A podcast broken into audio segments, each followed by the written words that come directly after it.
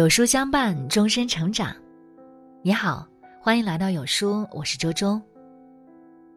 今天我们要分享到的文章叫做《最大避孕套厂停产，上亿人失业，十八秒就有一人死于新冠》。二零二零，活着就好。那下面我们一起来听一听吧。二零二零。注定是被诸多情绪裹挟的年份。离别、慌乱、悲伤、反思。本以为已经习惯了所有，看到这一幕，还是忍不住鼻子酸了。深夜街头，河南新乡，一个四十多岁的男子正瘫坐在马路上。路过的消防员担心男子有生命危险，上前询问。本来垂头沉默的男子，抬头看了一眼来到自己身边的人，再也控制不住情绪，崩溃大哭起来。生活可难，生活太难了。他不愿意说太多，只是一边用手抹着眼泪。一边看着车流在眼前匆匆驶过，消防员把他扶到了路边，确定他不再轻生后，才慢慢离开。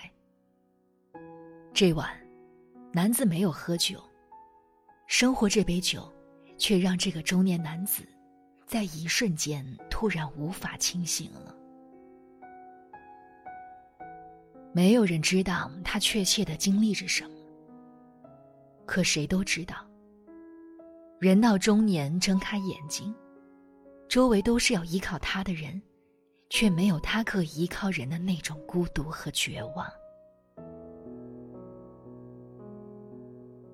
北京疫情反扑下，一个外卖小哥确诊了。四十七岁的年纪，他每天要跑五十单。确诊的前一天，他工作的二十二点才回家。早上七点上班，西起南苑路，东至周庄村，北起天坛东门，南至柳香桥。这是他工作的范围。晚上九点下班，再骑着电动车去接在商场工作的妻子回家。这是他全部生活的范围。每天努力奔波在偌大的城市。他也无法得知自己什么时候感染了病毒，只是本就不易的生活，雪上加霜。看着这个离开家乡在大城市漂泊的人，多少人想起了自己，无人可依，无处可逃。早上两个小时挤地铁，晚上加班到深夜，回到空荡的房子。结束一整天的疲劳，也曾以为带着梦想就可以仗剑天涯。后来才渐渐懂得，在纷纭复杂的人生纠葛中，每个人都挣扎着，也努力着，绝望着，也渴望着，也哭也笑，也平凡着。世人慌慌张张，不过图碎银几两。偏偏这碎银几两，能解世间万种慌张。这一年转眼过去了一半，疫情下的生活不经意就跟随了快六个月。如果说全球确诊超一千万，这个数字都已经让人麻木。今天震撼到我的，是其他一组组数字。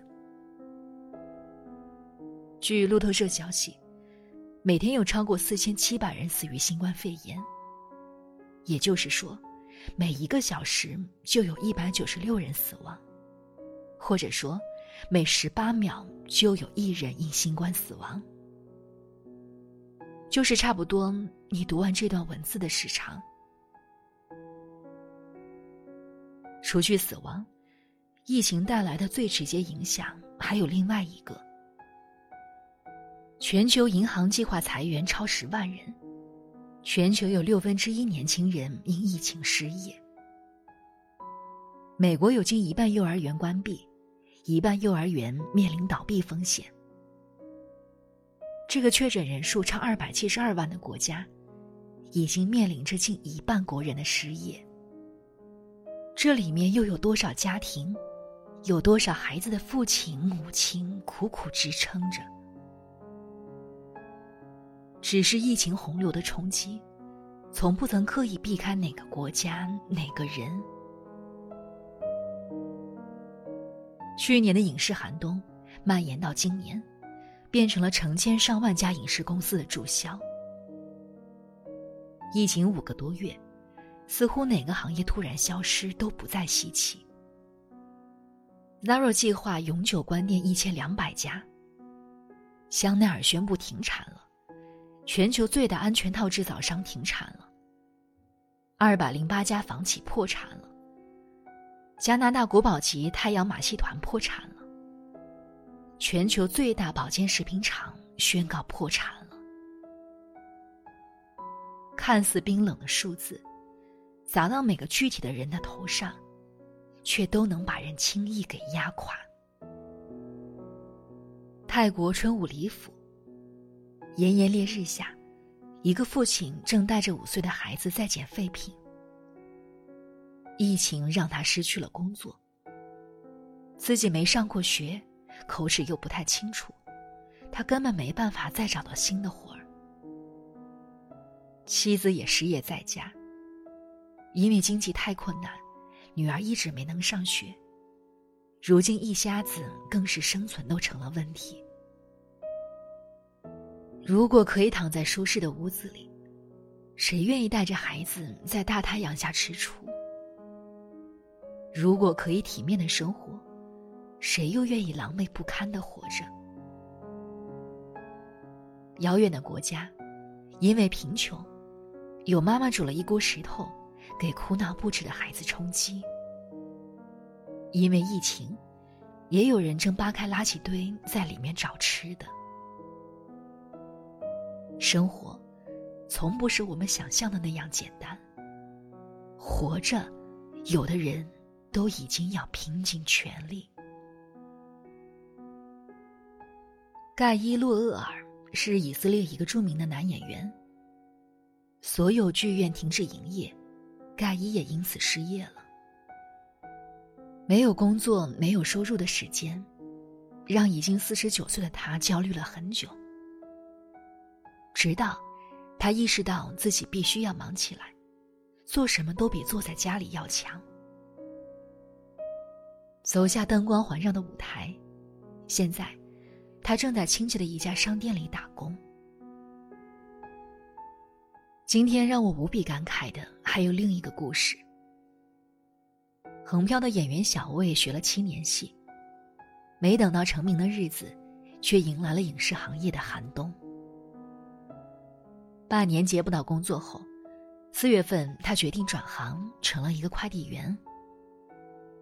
一边练水袖，一边寄快递。生活终究是夺走了他的演员梦，却也让他收获了踏实的满足感。你永远不知道，命运的下一秒会给你一颗炮弹，还是一颗糖。穷则变，变则通。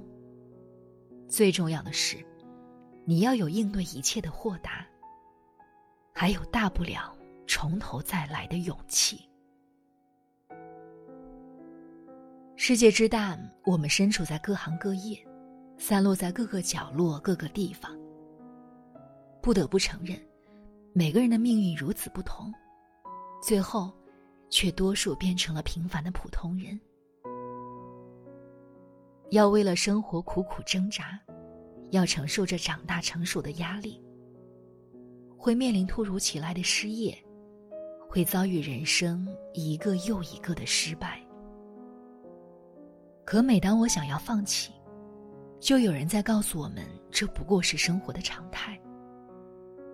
每当我感到绝望慌乱，才又一次发现，世界却没有因此冷漠。生活困难的八十多岁老人家里还有人残疾。从山里坐了一个多小时的车到城里卖李子，很多东西都不懂，不小心把摊摆在人行道上挡了路。城管到来，没有把东西没收，没有把老人赶走，而是挑起筐里的李子，给老人找到了合适的摊位。凌晨两点，路口，一个外卖小哥直接躺在电动车上睡着了。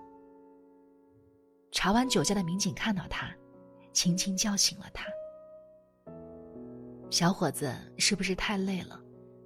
累了就回家睡吧，在这睡觉不安全。生活向来不容易，也总有人在默默关心你。还记得那个在东莞图书馆留言的农民工大叔吗？在东莞十七年，其中十二年去图书馆看书。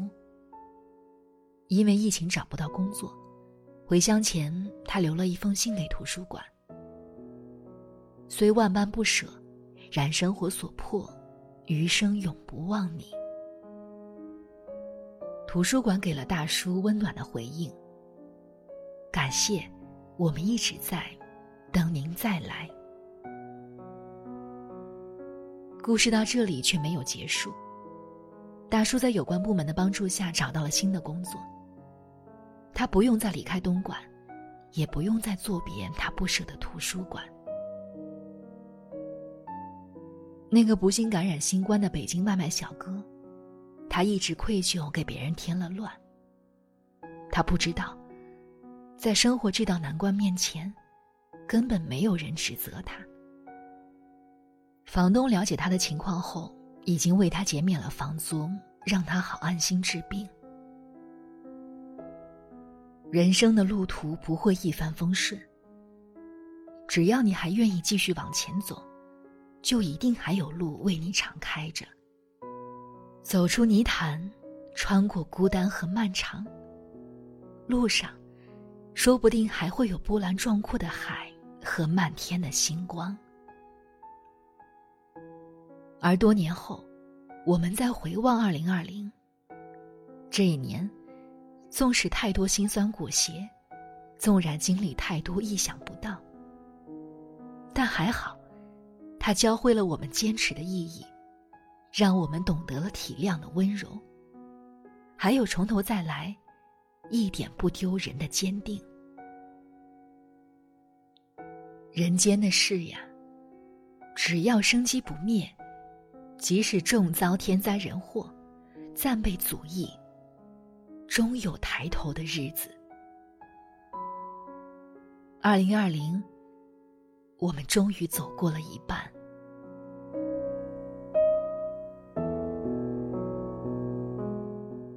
听完今天的文章。有书君有件事情想跟大家说。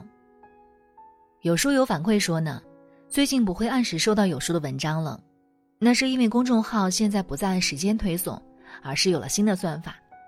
如果您跟有书互动多，有书就会出现在列表靠前的位置。如果您想要更多的看到有书，就麻烦您点一点再看，多和我们互动，这样呢，有书就能出现在您公众号靠前的位置了。走心的朋友越来越少。所以您才对我们越来越重要，未来的日子，还希望有您一路同行。好了，那今天的文章呢就分享到这里了。长按扫描文末的二维码，在有书公众号菜单免费领取五十二本好书，每天有主播读给你听。我是周周，那明天同一时间我们不见不散喽。